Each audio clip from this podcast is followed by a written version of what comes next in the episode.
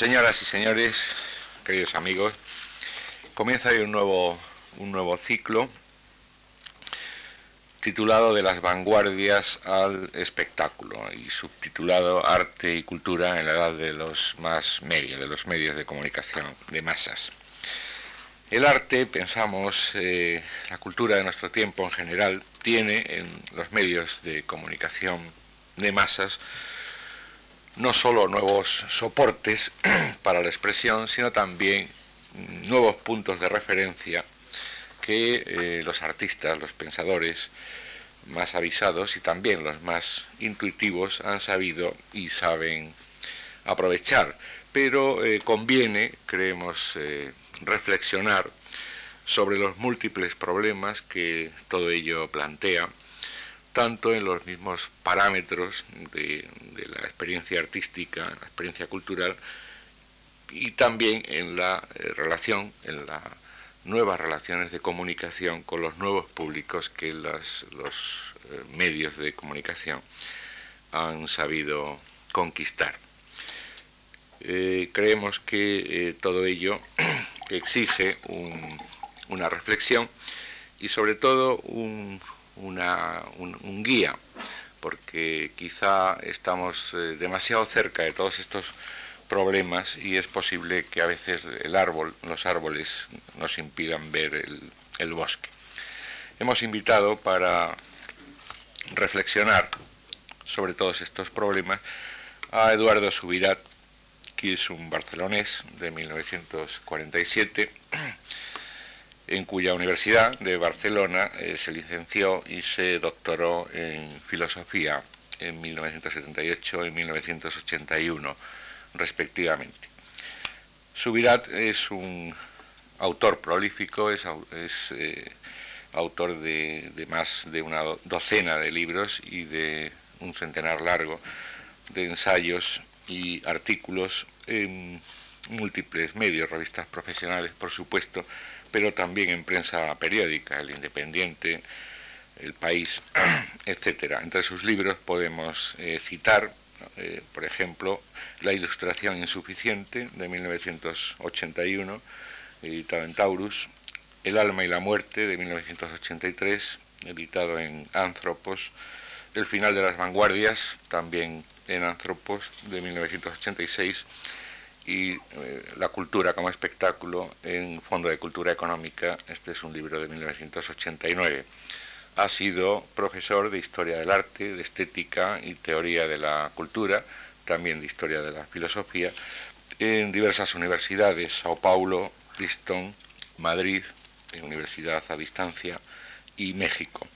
Y actualmente está realizando una investigación sobre los medios de comunicación electrónica y la transformación de la cultura industrial. Pensamos, creemos, estamos convencidos de que es un buen guía y le agradecemos mucho su colaboración en nuestras actividades culturales. También a ustedes por acompañarnos esta tarde. Muchas gracias. Gracias.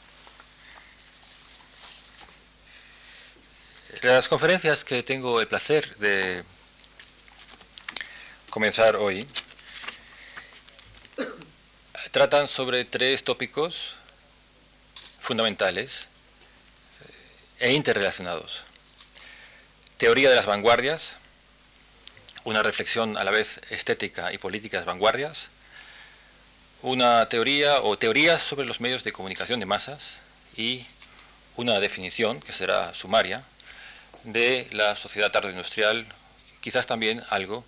de lo que hemos entendido como sociedad postmoderna o como cultura postmoderna. Las conferencias las voy a articular hoy como a título de introducción general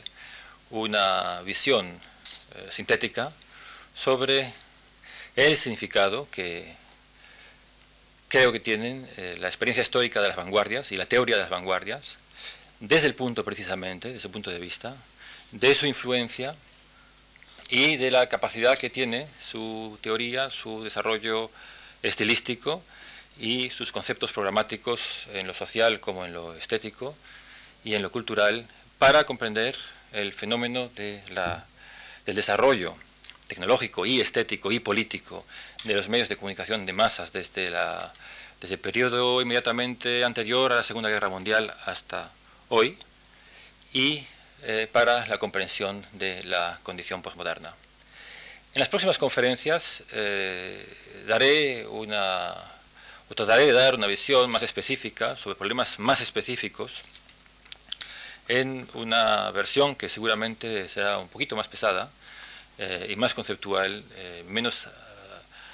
abarcadora que la de hoy. El próximo día eh, trataré sobre el problema del simulacro, tal como ha sido discutido en el contexto del pensamiento postmoderno en los medios, pero a partir de precisamente la perspectiva que arroja la teoría estética desarrollada en los años 20 y 30 en Europa y también en España, o también por eh, eh, artistas españoles en el exilio. El tercer día plantearé algunos aspectos de la teoría de los medios de comunicación de masas para eh, acabar eh, el último día con un análisis global de la condición del hombre en la sociedad tardoindustrial bajo este aspecto de la reproducción mediática o de la producción mediática de la realidad. Voy a comenzar con una cita de un eh, pintor español ilustre, contemporáneo, Antonio Tapies, acerca de un problema directamente ligado con el concepto de vanguardias, que es el problema o el concepto de modernidad. La cita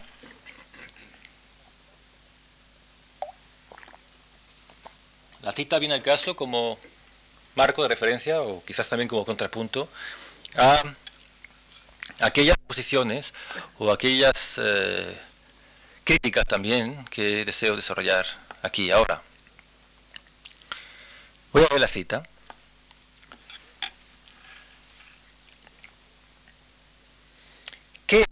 y, qué, y que esta visión moderna,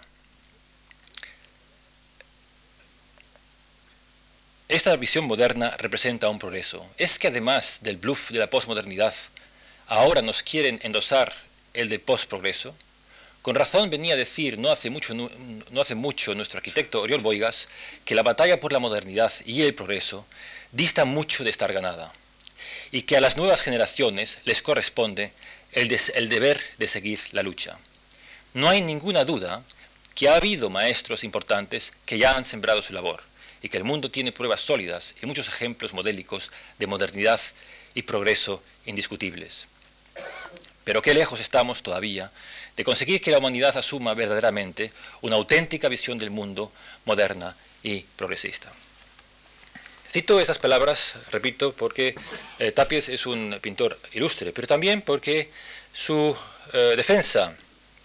en esos términos de la modernidad tiene un carácter paradigmático para una generación y para un periodo político en la historia reciente española. Concretamente, la defensa de una modernidad y de una vanguardia como su portadora como un principio trascendente, como algo eh, digno de ser catexizado con eh, toda clase de esperanzas eh, personales y colectivas como algo, en definitiva, bueno, como un más allá mejor, como una promesa de progreso, como una promesa de felicidad. Vanguardia, identificado como, progreso, identificado como un más allá feliz. Y ahora la crítica.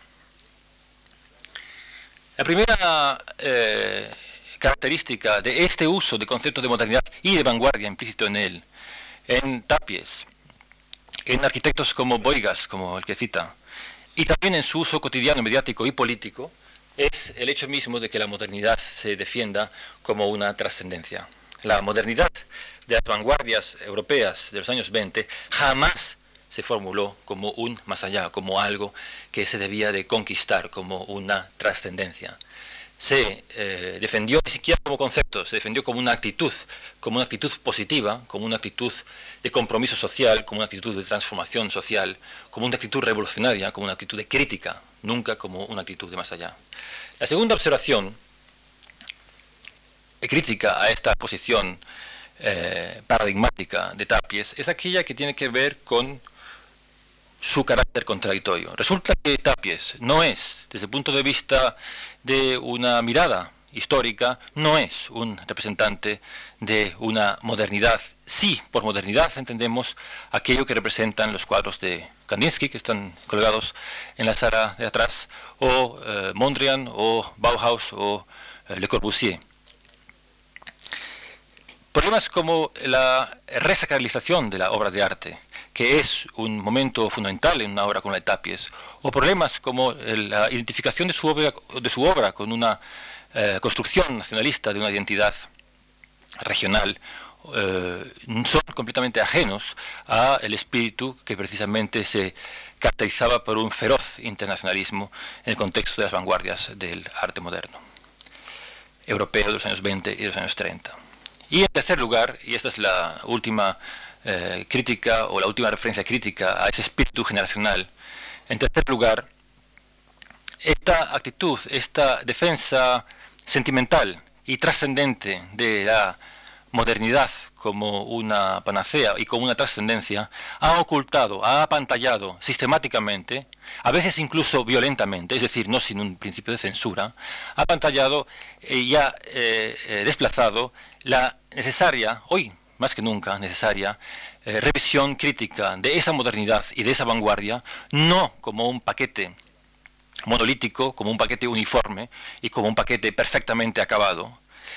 que en todo caso nunca ha sido suficientemente realizado y que hay que seguir luchando por él, sino como algo que es fundamentalmente contradictorio, fundamentalmente ambiguo y algo que fundamentalmente muestra hoy, a la luz de cualquier mirada mínimamente o discretamente crítica, una historia eh, alambicada, turbulenta, de pasos adelante, de pasos atrás y de compromisos que, terribles que creo y quiero mostrar hoy en alguna medida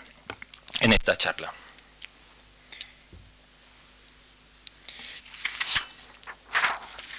El concepto de vanguardia, saben ustedes que es un concepto militar. En tratados clásicos de la guerra, como von Clausewitz, se define la vanguardia como un grupo de avanzadilla caracterizado por su capacidad de, eh, por su enorme capacidad de destrucción, por su rapidez, por su eficacia de choque, por su eh, ataque por sorpresa. Son características que ha heredado la vanguardia artística. La sorpresa, el choque, el carácter destructivo, el carácter negativo o el carácter nihilista son también elementos fundamentales, pensemos por un momento en el dadaísmo, de la vanguardia artística del siglo XX, de las vanguardias históricas del siglo XX. El concepto de vanguardia fue más tarde, a lo largo de la segunda mitad del siglo XIX y a comienzos del siglo XX, un concepto político eh, directamente asociado con los grupos revolucionarios de carácter socialdemócrata, también anarquista o blanquista, y luego, en su forma definitiva, en el bolchevismo, en la socialdemocracia y en el bolchevismo en particular, o en el leninismo y luego en el stalinismo. Ahí designaba a un grupo, a un grupo de intelectuales o una organización de intelectuales que en nombre de un conocimiento científico o exacto de la historia asumían el papel dirigente de eh, transformación, en cierta medida también de destrucción de un orden social eh, considerado como injusto o como irracional, y de construcción de otro orden racional, universal y absoluto, es decir, totalitario, de la sociedad y de la historia. También esas características de la vanguardia, eh, de la vanguardia política fueron asumidos en una medida más o menos radical por las vanguardias artísticas. Las vanguardias artísticas eran también un movimiento de ruptura que asumía un grado cero de la historia del pensamiento artístico. Piensen en las frases eh, apasionadas de Marinetti o de algunos dadaístas llamando al incendio de los museos a poner fin a las tradiciones eh, de las academias, a poner fin al arte, a acabar con la moral, etcétera, etcétera. Y al, mismo tiempo, o, eh, a la vez que las vanguardias políticas, las vanguardias eh, artísticas también asumieron una, un papel normativo, un papel de ejemplaridad, con características heroicas, con características carismáticas, con características de ejemplaridad muchas veces, y también, no, eh, no siempre, pero en bastantes ocasiones, con una dimensión totalizadora y totalitaria de un nuevo poder o de una nueva norma que precisamente afectaba no solamente a una concepción de estilo, sino a una concepción global de la vida, vamos a decir, desde, las líneas, desde la teoría de la composición del cuadro, hasta la forma de las teteras y de, de los platos que usamos en la vida doméstica y hasta la construcción global de las ciudades industriales modernas. Ruptura, nuevo estilo y nuevo orden son tres categorías eh, mínimas que definen la vanguardia bajo esta doble dimensión, o, eh, a la vez militar y bajo esta dimensión política. Eh, debo recordar también, o recordarán ustedes también, que en muchos casos, y particularmente allí donde las vanguardias políticas consiguieron una forma más o menos estable de poder, como ocurrió en la Alemania cuando de la posguerra y como sucedió en la, Unión Soviética, las vanguardias artísticas y las vanguardias políticas eh, entraron también en colisión de intereses, precisamente en virtud de su eh, coincidencia de principios y de su competencia de eh, estrategias y de jurisdicciones definitorias del nuevo orden. Ruptura, nuevo estilo, ruptura como categoría que implica una posición artística, pero también transartística. Se trata de una ruptura de costumbres, se trata de una ruptura de formas de ver y de pensar, se trata de una ruptura de concepciones del mundo. Nuevo estilo que define en primer lugar un nuevo concepto de la forma, pero que en las vanguardias, en todas ellas, en el cubismo, en el neoplasticismo, en la obra suprematista, en el constructivismo, nuevo estilo que definía también la forma en un sentido sustantivo, como aquella forma que damos a nuestro conjunto habitacional que damos a las formas de vida desde lo más chico hasta lo más grande, es decir, desde la casa, desde el interior o desde los objetos que habitan esta casa hasta la organización política o la organización civilizatoria, como por ejemplo eh, se ve permanentemente en los manifiestos firmados por Mondrian o firmados por sus amigos en los años en que duró la experiencia, bonita experiencia de la revista, de la revista holandesa de Style, eh, de los neoplasticistas.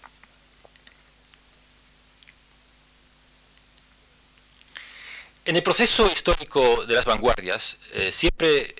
considerados aquí bajo esta perspectiva amplia, es decir, no solamente estética, sino también política y cultural,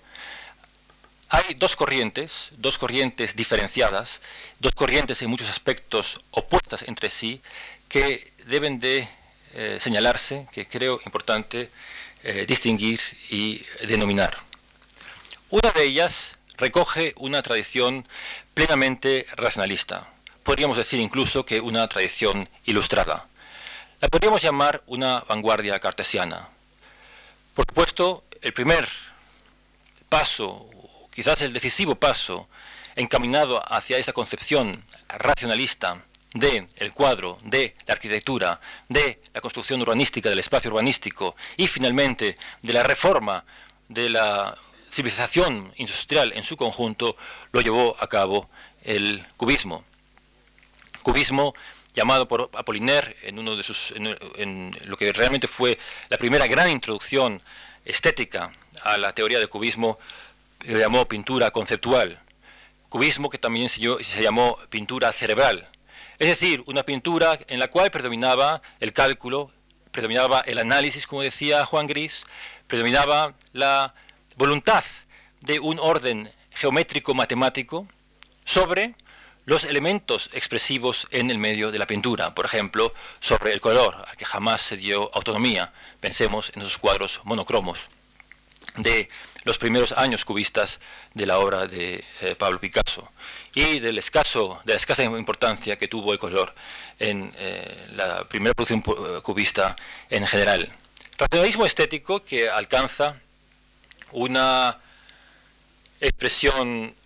muy dura, muy clara, muy transparente, quizás también muy dogmática, en obras como las de Mondrian y el conjunto del grupo del neoplasticismo. Racionalismo que se hizo principio formalizado, claramente expuesto en la obra mm, teórica de Le Corbusier y en la discusión estética de sus colaboradores más inmediatos en la revista L'Esprit Nouveau. Distinguimos claramente este racionalismo que también informó las grandes eh, obras, las grandes creaciones del Bauhaus, o la concepción de una economía racional del estilo, de un estilo antiornamental en Adolf, Adolf Loos, racionalismo que distinguimos eh, clarísimamente como algo opuesto a una estética romántica, por ejemplo, en las creaciones del expresionismo. Fritz Lang apuntaba a elementos míticos como esenciales a un arte moderno. Perzig o Bruno Taut hacía valer elementos eh, románticos, ideales, de un idealismo eh, absoluto, muchas veces místico, lo cristalino, lo espiritual en el arte. Kandinsky, Franz Marc, elevó elementos apocalípticos y elementos mesiánicos a principio constitutivo de un pensamiento a la vez estético y social. Klee es un pintor que asumió platónicamente un ideal romántico de retorno a una naturaleza resacralizada. Pero sobre todo, este contraste entre un racionalismo o una vanguardia racionalista y una vanguardia no racionalista se echa de ver allí donde nos paramos a considerar el movimiento del surrealismo. El surrealismo explícitamente eh, hizo una llamada general que entendía como una llamada revolucionaria a combatir el predominio, el monopolio, la tiranía, la colonización de la, de la razón, en nombre de una creación de mitos, en nombre de un lenguaje automático y no reflexivo, no calculado, no racionalizado. Este contraste arranca en realidad de una tradición europea que tiene sus raíces próximas en el siglo XIX. Es la, ese conflicto que ya existe en el siglo XIX entre las corrientes románticas y las corrientes clasicistas, academicistas y racionalistas más ligadas a la herencia de la, de la ilustración europea. Esta posición, sin embargo, y esta es la tesis central en la cual quiero acercar eh, su atención, sobre la cual quiero acercar su atención, esta, esta oposición, que en cierta medida también se refleja en, la, en una gran medida en géneros artísticos, puesto que la vanguardia irracional, vamos a llamarla así, la vanguardia surrealista, la vanguardia expresionista estuvo más bien ligada a la poesía, estuvo más bien ligada a la pintura, estuvo más bien ligada al, al teatro o al cine, mientras que la vanguardia racionalista estuvo sobre todo eh, ligada a aquellas tareas constructivas que estaban más directamente ligadas con el poder de la civilización, la ingeniería eh, arquitectónica, la ingeniería pura, la arquitectura y en particular el urbanismo. Pero esta, esta, esta separación, esta dualidad de principios, eh, precisamente se integran y se integran, eh, se integran en el contexto de lo que ya eh, voy ahora a introducir en, este, en esta charla, se integran precisamente en la naciente concepción del desarrollo de los medios de reproducción y por tanto los medios de comunicación industrial, industrialmente producidos, mecánicamente producidos, con una eh, dimensión masiva. Es decir, la radio en primer lugar, el cine inmediatamente después, los medios de reproducción audiovisual para llegar finalmente al mundo moderno, al mundo contemporáneo nuestro, a los eh, grandes proyectos mediáticos de eh, televisión.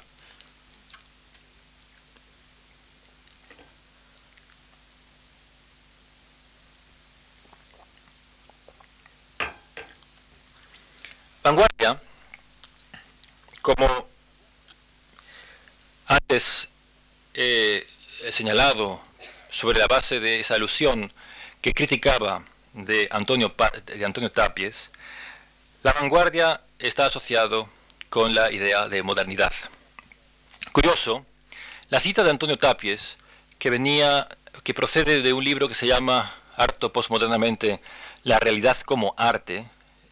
por un arte moderno y progresista, título un poco cursi,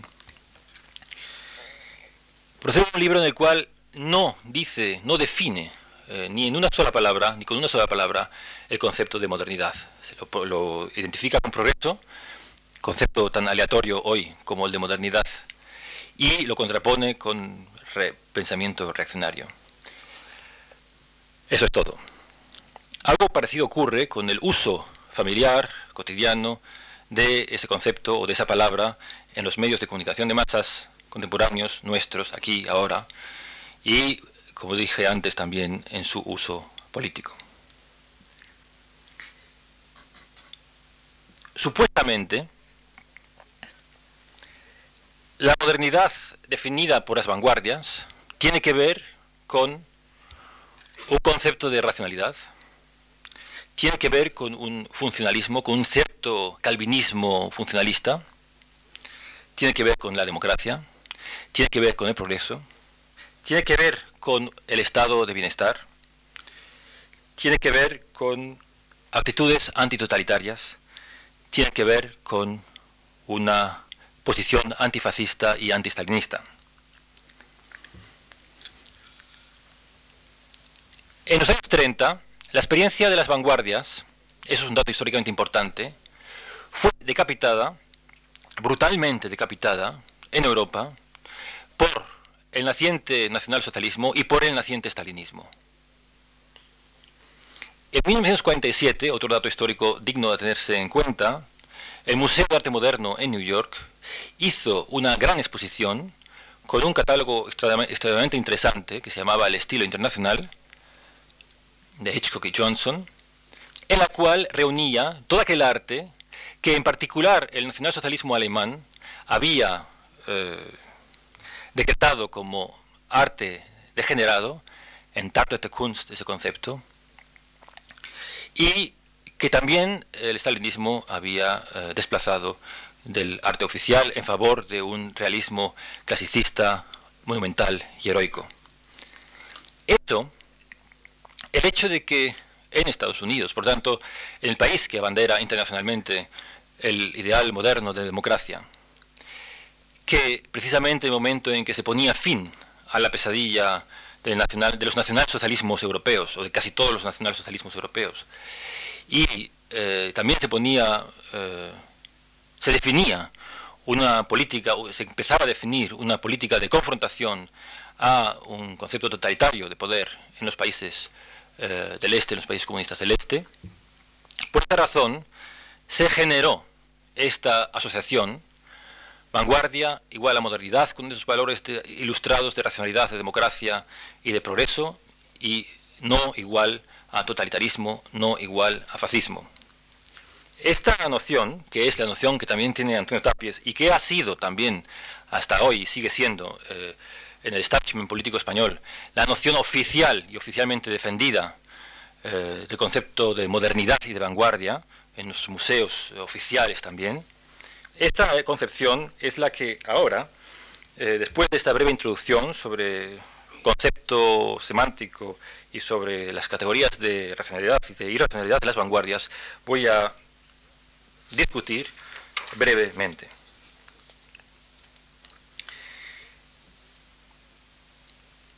Voy a discutir simplemente señalando algunas eh, páginas oscuras, pero centrales páginas oscuras, en la que este cuadro, en la que este cuadro idílico se pone,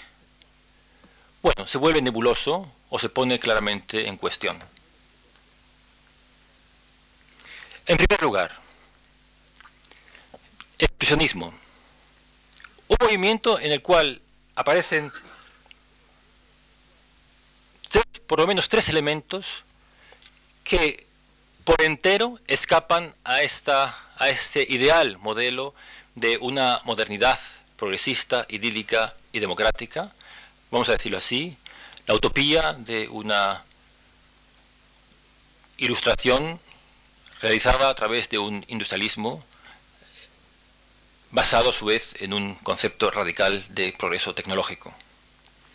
Por el contrario, en el expresionismo, pensemos en la poesía expresionista, pensemos en los cuadros de, de, Felix Meitner, por ejemplo, pensemos en la visión terrible de Beckmann, anticipando el fascismo como una realidad profunda en la conciencia histórica y la realidad social alemana, de Beckmann.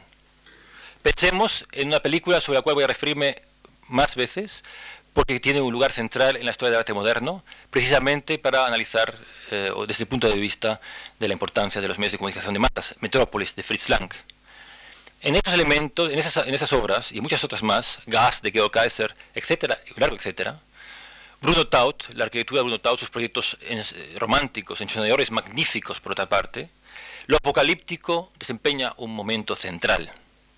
Lo apocalíptico es algo que no estaba previsto en este cuadro idílico que sublimó el Museo de Arte Moderno de New York en el 1947. En este pensamiento expresionista, y la película de, Fritz Lang es un ejemplo maravilloso, junto con esta visión pesimista, muchas veces nihilista, aparece una, su aparente antídoto, el mesianismo. El concepto mesiánico de sociedad, el concepto mesiánico de obra de arte y el concepto mesiánico de artista como salvador, como redentor. También esta idea escapa precisamente a, un modelo de una sociedad racionalizada, weberiana, por así decirlo, y democrática. ¿Por qué? Porque en tercer lugar, ambas categorías, la visión histórica apocalíptica y la concepción mesiánica de la obra de arte, habían definido en el contexto de la poesía, de la literatura y, y del arte expresionista, habían definido un concepto heroico de poder. Un concepto heroico de poder que en primer lugar era un concepto de ejemplaridad heroica en el artista. Nada refleja mejor esta visión del artista como héroe, como revolucionario, como santo, como profeta, que la película de Fritz Lang, que ustedes deben de recordar. Kandinsky, por citar otro ejemplo, comienza las páginas de su maravilloso libro de lo espiritual en el arte, precisamente con una descripción apocalíptica del devenir histórico de las sociedades europeas en 1900, en la, segunda, a comienzo de la segunda década de este siglo. Y termina esta descripción apocalíptica con una llamada a la conciencia artística a asumir clara, valientemente, una dimensión profética, una dimensión mesiánica y una misión redentora. Esos elementos, lo apocalíptico, lo redentor y el carisma definitorio de un nuevo poder, de un poder eh, eh, resacralizado, no son elementos que cuadren en, este, en esta visión idílica de una modernidad progresista. Segundo ejemplo, futurismo. Recordarán un elemento básico en la estética del futurismo, la violencia. Violencia en primer lugar, verbal. Recuerdan en la poesía y los manifiestos los gritos antifeministas, las llamadas al puñetazo, la defensa de la guerra, de los valores heroicos, el deseo, la avidez de lucha. Recordarán en, las, en, pintores, en la, biografía, en la biografía artística de pintores como Carlo Carrà, el papel central, tanto en lo formal como en lo humano, en lo ético, desempeña su defensa explícita del, intervencionismo militar en ese, momento de Italia, en lo que luego iba a ser la primera, en la configuración eh, de la Primera Guerra Mundial.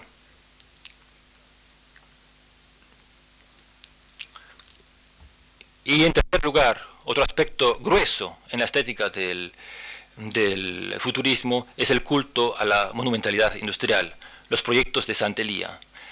Arquitecturas que llamaban la atención, que resaltaban como arquitecturas revolucionarias en la época, en él y en otros futuristas, y en el futurismo ruso también, por su monumentalidad y por llevar la concepción formal de la ingeniería, de la ingeniería industrial, las fábricas, las chimeneas de, dimensiones extralimitadas, las grandes masas de eh, edificios sin ventanas ni puertas, como inmensos sarcófagos, convertidos, sin embargo, en construcciones que estaban pensadas o estaban definidas como eh, habitáculos para seres humanos. Y por fin, todavía un elemento más en el futurismo, que es el permanente canto a un elemento heroico. Hay dos elementos, hay dos aspectos de la estética futurismo que se podría también añadir aquí. El culto a la, muerte, que es un elemento importante en una parte esencial, por otra parte, de la, de la evolución estética del futurismo, eh, llamada pintura metafísica, pero no voy a entrar en ese problema. Tercer ejemplo, Mondrian. Mondrian es una, la obra de Mondrian es una obra paradigmática en el sentido más fuerte de la palabra y una obra importante. Porque desarrolló con una consecuencia lógica interna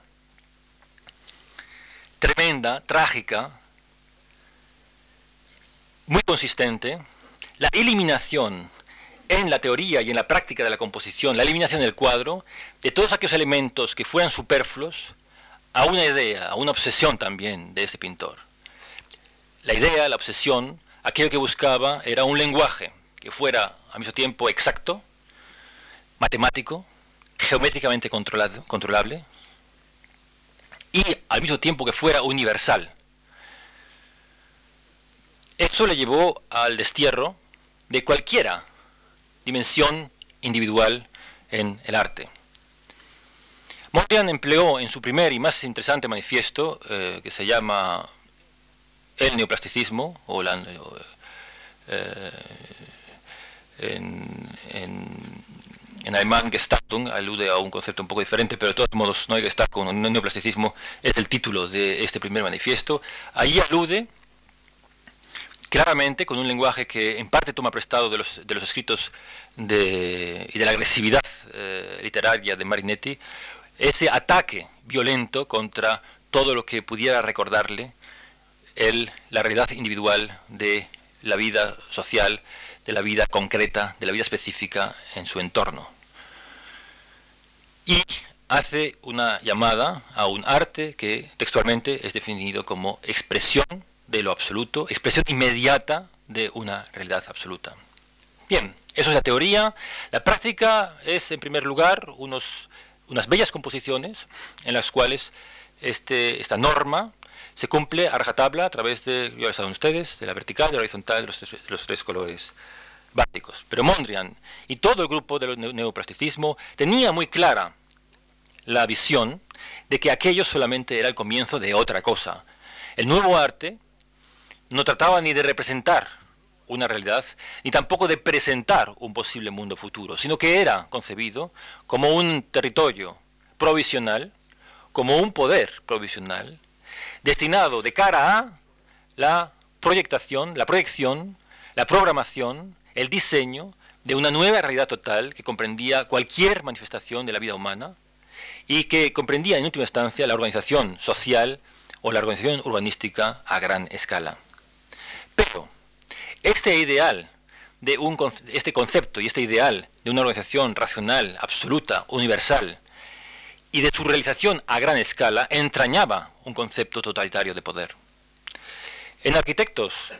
eh, procedentes eh, del Bauhaus, del ambiente del Bauhaus, como Hilbesheimer, autor de un bello libro, de un bellísimo libro, por demás, que se llama eh, la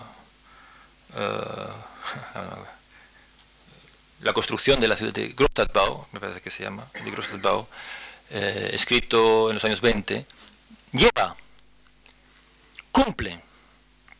cumple técnicamente esta utopía de, una, de un orden absoluto, inmodificable y universal en la construcción de unas ciudades cuyas visiones, que, que mostraré el próximo día, eh, tienen algo de siniestro y algo de pesadilla.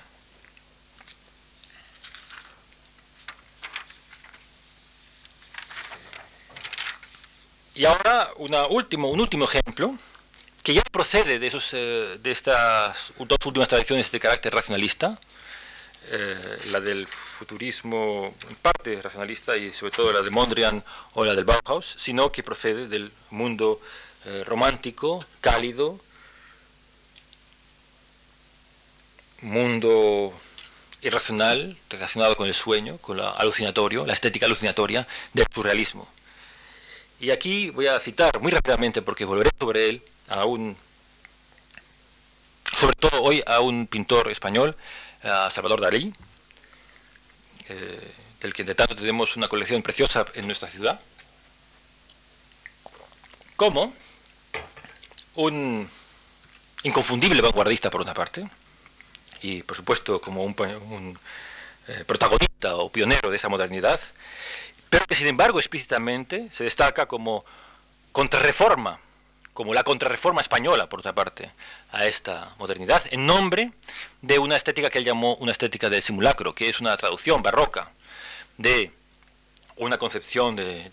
ilusionismo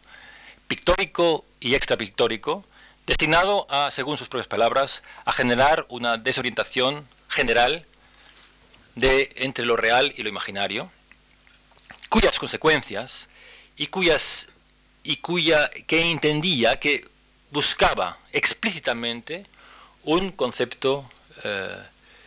cuestionable, un concepto extraño, vamos a decirlo así de momento, un concepto extraño de movilización, de revolución social. Extraño, Extraño para la época, nuevo para la época, hoy no, porque constituye sus definiciones teóricas y sus experimentos prácticos, hoy constituyen el ABC de la técnica, de la práctica y de la estética publicitaria. Repito, son cuatro ejemplos que señalo como la otra cara de la vanguardia, como aquellos aspectos que ponen en cuestión esa imagen idílica de modernidad, como aquellos aspectos que exigen de nosotros una discusión sobre estas raíces de las vanguardias y sobre sus consecuencias en el plano de la vida contemporánea en el plano de la constitución de la sociedad postmoderna. De la de estas páginas oscuras, ambiguas, contradictorias de la vanguardia, voy a pasar ahora a la página ¿cómo llamarla? La página negra de sus críticos. La vanguardia ha tenido grandes críticos, pero sus críticos nunca, no siempre, han sido simplemente reaccionarios. La crítica de vanguardia no siempre ha significado una posición conservadora, vamos a decir así, una posición elitista, una posición academicista o simplemente una posición reaccionaria. Voy a empezar, sin embargo, a citar a un autor que debe citarse necesariamente en ese contexto. ¿Y qué es un autor reaccionario? Oswald Spengler, uno de los padres, o quizás uno de los abuelos, de aspectos muy importantes en el pensamiento nacional socialista.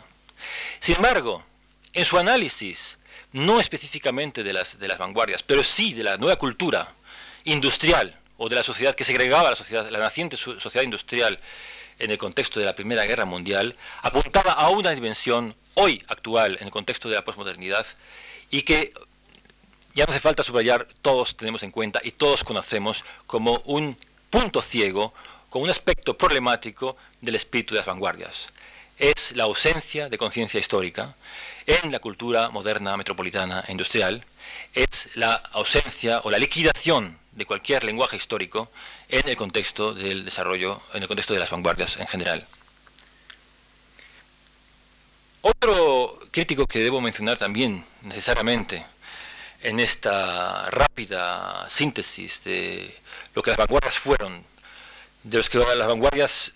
fueron y no se quiere no se quiere reconocer que fueron y de lo que se criticó a las vanguardias, otra opinión, otra visión eh, que debe citarse es la de Ortega. Personalmente, no tengo un gran aprecio por la obra filosófica de, Ortega, pero precisamente el librito, el pequeño ensayo sobre la deshumanización del arte, ha sido una de las pocas obras de Ortega que han tenido una, acogida eh, internacional, además una larga acogida, y precisamente en dos obras, en dos de los estudios más valiosos, aunque problemáticos y discutibles, pero interesantes, sobre el fenómeno de las vanguardias, uno debido a Poggioli, otro debido a Sedelmeier. La crítica de, la carácter no humanista o, de anti, o antihumanista del arte de vanguardias no puede desecharse tampoco en este contexto. No voy a analizarla por falta de tiempo, pero debe tenerse en cuenta. Y existe un tercer elemento, o un tercer, una tercera crítica, que también, debe, eh, tiene un lugar clásico en la historia del pensamiento moderno del siglo XX, que es la crítica eh, de Benjamin, la crítica de la estética de la reproducción técnica de la obra de arte. Una crítica que se que él mismo define con una palabra extremadamente pegadiza y un concepto extremadamente vago, eh, que creo que ha dado lugar a concepciones un poco, a interpretaciones un poco vagas también. La pérdida de aura en la obra de arte moderna, en la obra de arte técnicamente producida, por ejemplo, por ejemplo, el film. La pérdida de aura, de todos modos, no significa que el arte, la obra de arte, una Gioconda eh, de Leonardo da Vinci o una obra de teatro clásica, eh, posea una aureola, porque es el concepto más eh, próximo a la tradición católica en la que nos movemos, sino que la crítica a la pérdida de aura en realidad es una crítica muy parecida a la de Spengler, es la crítica a la ruptura con los lenguajes históricos que se opera en las obras técnicamente producidas o aquellas obras de arte producidas sobre la base de una lógica de reproducción técnica. La ruptura con los lenguajes históricos, lo cual quiere decir la ruptura con el significado único e irrepetible de una obra de arte en el contexto de una comunidad dada y para esta comunidad dada. La obra de arte se convierte en, cuando es, en cuanto es una obra técnicamente producida en una obra universal, pero no universal en el sentido en que decimos que la belleza de la Gioconda es universal, sino universal en el sentido de que está, está escrita para ninguna lengua específica, sino como para cualquier lengua, o como se decía en el manual de esa exposición que citaba antes, de 1947, de Hitchcock y de Johnson, un lenguaje internacional, lo cual quiere decir un lenguaje que no tiene patria. Esta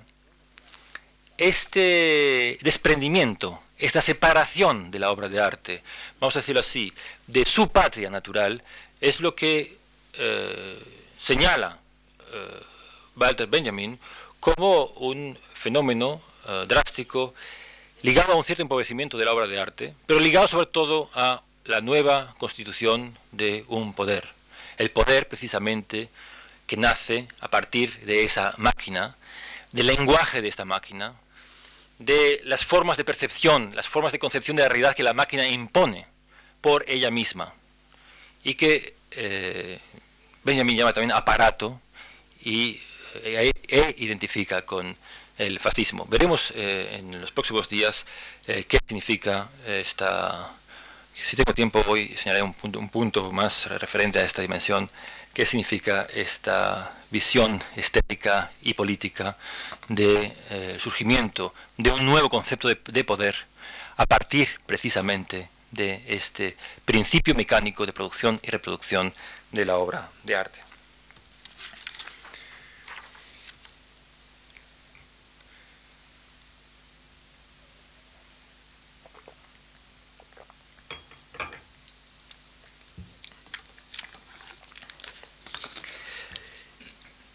Hasta aquí he señalado que es, preciso reconsiderar este modelo monolítico, sin fisuras, perfecto, de una vanguardia maravillosa y magnificente, en nombre de algunas de sus fundamentales páginas negras. Pero las implicaciones de las vanguardias, como el caso futurismo, del futurismo con el fascismo, es decir, su eh, su no inocencia con respecto a eh, los ideales totalitarios del siglo XX, o su definición teórica, abstracta, de un modelo, sin embargo, totalitario, total, globalizante, uniformador, represivo, de universalidad, como es el caso de Mondrian, o su definición de un poder de carácter sagrado o re, eh, eh, secularizado, de eh, resacralizado, perdón, resacralizado de, poder bajo una perspectiva histórica mesiánica o bajo una perspectiva histórica, bajo una perspectiva histórica eh, apocalíptica también, todos esos elementos no son nada o son pecata minuta cuando contemplamos, cuando analizamos un aspecto central, un aspecto sustancial, definitorio de manera absoluta de las estéticas vanguardias y que por lo pronto podemos llamar, para entendernos, estetización global de la sociedad. ¿Qué quiere decir esto? Bien, por lo pronto, de manera muy simple, el proyecto que asumen todos, sin ni excepción, todos los pioneros de vanguardia en los años 20, de configurar la sociedad como una obra de arte. La idea viene de muy lejos. Bueno, quizás eh, nos podemos contentar con el siglo XIX. Viene muy lejos si pensamos que eh, la utopía cristiana del gótico también supone la configuración artística eh, de la ciudad. La iglesia, la catedral gótica es una obra de arte total antes de que Wagner eh, formulara este concepto estético. Pero sin ir tan lejos, Wagner y el romanticismo en general asumieron esta categoría de la obra de arte total como además como una salvación, como una categoría emancipadora y revolucionaria frente a la perspectiva crítica negativa de la alienación en la sociedad capitalista, en la sociedad industrial naciente. En el contexto del pensamiento de vanguardias, grandes movimientos como fue el Bauhaus asumieron de manera consistente, de manera absoluta, este principio como guía, como norma, como principio programático que daba sentido a todas las experiencias pequeñas o grandes de eh, diseño, de teatro, de música, eh, de arquitectura. El expresionismo en particular, más ligado a las tradiciones románticas, y particularmente el expresionismo alemán, eh, se encargó, por ejemplo, en obras como las de Pötzig, se, del arquitecto eh, se encargó de eh, redefinir, de reactualizar este, este ideario de la obra de arte total. Y ahora voy a volver a, como lo prometí, voy a volver, para ir acercándome ya al final de esta explicación, a la película de Fritz Lang como, como a la película Metrópolis de Fritz Lang como una formulación moderna de este ideal romántico de la obra de arte total, doblemente interesante. Doblemente interesante porque, en primer lugar, la recoge en un medio moderno como es el cine, es decir, un medio de reproducción técnica como es el cine, y en segundo lugar, porque lo plantea a través de este medio moderno como una utopía moderna ligada al desarrollo tecnológico moderno de la ciudad industrial moderna. Fritz Lang, eh, la película de Metrópolis de Fritz Lang eh, ha sido llamada por Krakauer una síntesis de Wagner y de Krupp. Wagner y la industria pesada alemana, la industria que eh, sostuvo con sus aceros la Segunda Guerra Mundial y el nazismo. Quizás debía de adelantar, para quienes no lo sepan, que la película de Fritz Lang, Metrópolis, fue escrita por su esposa, entonces esposa, que era una líder nacionalsocialista, eh, que escribió esta novela eh, de orientación nacionalsocialista y que la película además tuvo una recepción, según cuenta Fritz Lang personalmente en su autobiografía, en sus notas autobiográficas, mejor dicho, fue una película eh, aplaudida y bien considerada en los medios nacionalsocialistas alemanes. Pero eh, Fritz, la, cito esta película también porque es una integración, señala una integración de aquellos dos elementos que antes se señalaba como aspectos complementarios pero distintos, separados, de las vanguardias, uno racional o racionalista y otro irracionalista. Por tanto, esta doble síntesis es en primer lugar lo que quiero considerar en esta obra de arte. Una obra de arte total en el medio del cine que integra la visión de un progreso tecno-industrial la visión más encendida, más futurista, más optimista también de una, de una metrópolis industrial futura, recordemos aquellas imágenes al comienzo, de masas uniformadas, marchando militarmente a un ritmo cubista o a un ritmo futurista por las calles de una ciudad de rascacielos, eh, de rascacielos infinitos, literalmente eh, infinitos, adorando a Babel, a la construcción de Babel, en nombre de la grandeza de la humanidad, de una grandeza mítica. Y al mismo tiempo, al mismo tiempo que este culto a la máquina, a este culto al progreso, a la uniformización racional de la masa bajo un principio eh, de racionalidad productiva, económica,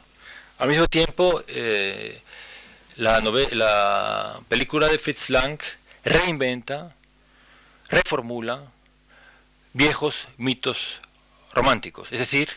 viejos, mejor dicho, viejos mitos de aquel irracionalismo al que antes me había referido.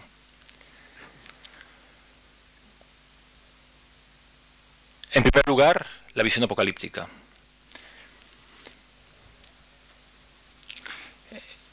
En segundo lugar, la confrontación de las fuerzas del infierno con las fuerzas celestes, las fuerzas del infierno, confundidas en la película con las masas eh, desheredadas del proletariado revolucionario, las fuerzas del cielo eh, confundidas o identificadas con, el de con la razón ilustrada, con la razón organizadora de la ciudad industrial del futuro. Y en tercer lugar, como gran mito organizador de la película, el papel mesiánico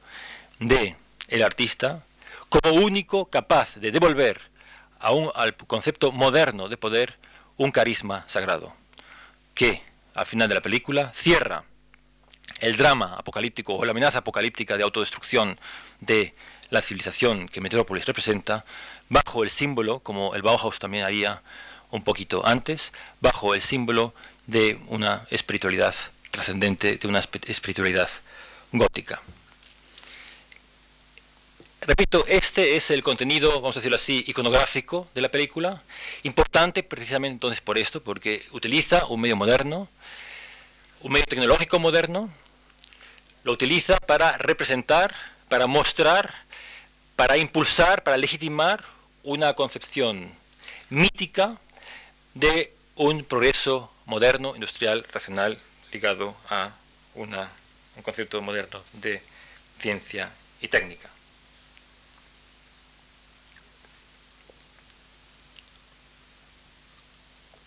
Pero, al mismo tiempo, en segundo lugar, esta visión, esta visión utópica, esta visión profética que luego realmente se, encarnaría en la utopía realizada del nacionalsocialismo alemán, utilizaba lo que para entonces era el medio masivo por excelencia, es decir, el cine. De ahí el interés que el nacionalsocialismo tenía también por esta obra, porque el cine era considerado, con una visión inteligente, por Goebbels en particular, junto con la radio, como, las dos, como los dos medios, como los dos medios eh, eh, privilegiados de comunicación por su accesibilidad a grandes masas. Es decir, no se trataba solamente de integrar todos esos elementos que se encuentran en la vanguardia, integrar una visión al mismo tiempo surrealista y racionalista, Mondrian con Dalí. Recuerden que uno de los tópicos permanentes en la, eh, en la literatura o en la jerga del surrealismo es es preciso reinventar los mitos modernos, es preciso volver a rehacer esos mitos, uno de los temas queridos, por ejemplo, de Antonin Artaud, pero también de Dalí. Eso es reunido, eso es sintetizado, eso es creado, eh, recreado en una obra de arte y eso es presentado como un gran espectáculo. Y aquí entro ya en esta categoría que los próximos días eh, dilucidaré con más detalle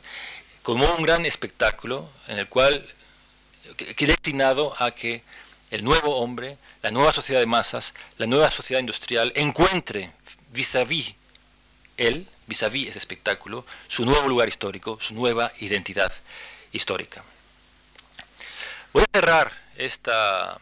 introducción, esta rápida introducción, voy a cerrar con una última cita, con un último hito, mejor dicho, en esta evolución histórica de las vanguardias. Un último exponente de la vanguardia, que ahora ya no usa el medio pintura, puesto que ya ha dejado de ser un medio importante desde el punto de vista de la comunicación, Tampoco utiliza la arquitectura, puesto que ya no es tampoco el medio más importante de comunicación en la sociedad contemporánea. Tampoco el cine, puesto que el cine ya es un atávico medio tecnológico, sino la comunicación electrónica. La utopía, utopía en el sentido fuerte de la palabra, es debida a McLuhan, por todos conocido, y eh, cuya obra ha sido recibida, eh, ha obtenido una recepción eh, extremadamente variada entre los años 60, 70 y la actualidad de los 80, en función también de los cambios, de los fuertes cambios que ha, habido en este periodo frente a las posibilidades y no posibilidades o las amenazas y no amenazas que encerraban los medios electrónicos de comunicación. En un punto, la utopía electrónica de McLuhan resume esta evolución o esta experiencia histórica eh, desarrollada a lo largo de, de las vanguardias. El nuevo medio es por él mismo capaz de crear una nueva universalidad, un nuevo mundo de valores universales. Y esta nueva universalidad lo mismo que pensaban los vanguardistas, está destinada también a transformar la existencia humana, a crear un nuevo hombre. Un nuevo orden universal, una nueva estructura existencial del hombre moderno, a través de un medio que, permitía, de acuerdo con McLuhan, y ese es el punto de conexión con una utopía como la que diseñó Fritz Lang en Metrópolis y se desarrolló también más tarde en la utopía concreta del nacionalsocialismo alemán, particularmente en la obra de su gran teórico mediático que fue Goebbels. Esto era posible, de acuerdo con McLuhan, porque los medios de comunicación permitían unificar lo grande y lo pequeño, acercar el mundo a todos, convertir la realidad de lo más diverso en una sola realidad, producir mediáticamente, performativamente, esta realidad como un inmenso programa planetario. La palabra o el concepto es una segunda corteza universal. Goebbels había dicho ya, en el contexto del nacionalsocialismo alemán, la radio, que él definía no como medio de manipulación de masas, ni mucho menos, eso suponía, hubiese supuesto un concepto arcaico y no moderno de dominación, y Goebbels tenía un concepto moderno de dominación, sino que la radio era interesante porque permitía generar una cultura global y expandirla indefinidamente por todo el planeta, según sus propias palabras, como una, como, no, perdón, según, como una segunda naturaleza, según sus propias palabras, como, como el aire que se respira. Una cultura artificialmente producida, que sin embargo podría llegar a embeber de una manera invisible, imperceptible para su receptor, porque ésta lo recibiría, recibiría esos símbolos, esos valores, esos mitos como el aire que respira. La misma utopía, la misma concepción de esta segunda naturaleza, de esta segunda corteza terrestre, eh, o planetaria, es la que define McLuhan, que por cierto se apoya eh, directamente en la utopía, en la inteligente utopía mediática desarrollada por el eh, nacionalsocialismo vis-à-vis los medios técnicos de la época. Bien, llegado a este punto final, quiero solamente ahora hacer una breve recapitulación para coser los descosidos en mi explicación y para eh, sintetizar una conclusión provisional a esta Introducción. Punto de partida ha sido la experiencia de la vanguardia. Punto de partida ha sido también una visión que he definido como falsa, como idílica quizás, quizás también como atravesada por una cierta mala fe, de la vanguardia como sinónimo con una modernidad idílica y particularmente como sinónimo con un concepto liberal y democrático de sociedad. He señalado, en primer lugar, a través de unos cuatro o cinco ejemplos, pero de todos modos ejemplos profundos, que esta imagen, esta concepción es banal, esa concepción de la vanguardia es banal, que por el contrario, la vanguardia es un concepto ambiguo, que la vanguardia está íntimamente ligada con valores arcaicos, premodernos, antimodernos y totalitarios. Pero al mismo tiempo, lo que he querido eh, señalar es que la vanguardia, precisamente en el, punto en el que coincide,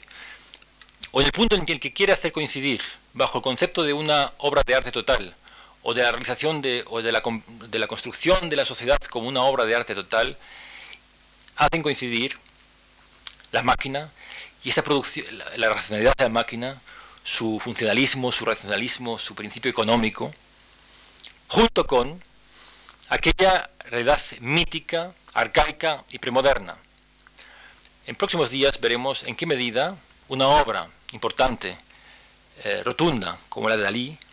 entraña también esta síntesis de una manera harto, si me permiten la palabra, perversa. Para acabar, eh, tengo que expresar solamente cuáles son aquellos extremos en los que una crítica puede apoyarse vis a vis a esta evolución de la vanguardia a los medios de comunicación eh, de masas como una evolución negativa. Lo que se encuentra al principio de este proceso evolutivo es la destrucción, o el empobrecimiento al menos, de la experiencia artística de la realidad. Aquella liquidación de la idea clásica de la obra de arte como ventana abierta o de la obra de arte como experiencia estética del mundo real es lo que la vanguardia como construcción artificial de una segunda conciencia, como construcción artificial de un nuevo mundo, como construcción artística o, estética de una realidad social global, pierde. Esta misma eh, experiencia artística, esta misma dimensión tradicional de la obra de arte, que tiene algo que ver con aquella dimensión humanista que reflejaba eh, y pedía eh, Ortega Gasset, que tiene algo que ver con aquella dimensión histórica que nostálgicamente reivindicaba Spengler, que tiene que, algo que ver con aquella llamada a los lenguajes tradicionales y a la comunidad hablante a la que se estaba refiriendo eh, Benjamin, es también el único punto de partida, el único punto en el cual nos podemos apoyarnos para eh, criticar esta evolución de la vanguardia al espectáculo que he tratado de mostrar hoy sucintamente. Cuando eh, reconocemos en obras de el arte moderno, del arte abstracto moderno, pero obras que no están inmediatamente ligadas a la vanguardia, por ejemplo, Matisse, por ejemplo, el mismo Picasso, que nunca quiso asumir las eh, consecuencias vanguardistas de su descubrimiento cubista, o por ejemplo Paul Klee, artistas que reivindicaron, que defendieron, que desarrollaron una experiencia crítica de la realidad a través del medio de la pintura o a través, u otros artistas que desarrollaron otros medios artísticos, esta dimensión de la experiencia, y solo ella, es, el punto de partida, es el punto, el suelo en el cual podemos apoyar esta crítica de la sociedad del espectáculo que hoy eh, solamente he anticipado. Gracias por su atención. Y creo que ahora se abre un turno para eh, preguntas eh, o objeciones y críticas. Gracias por su atención.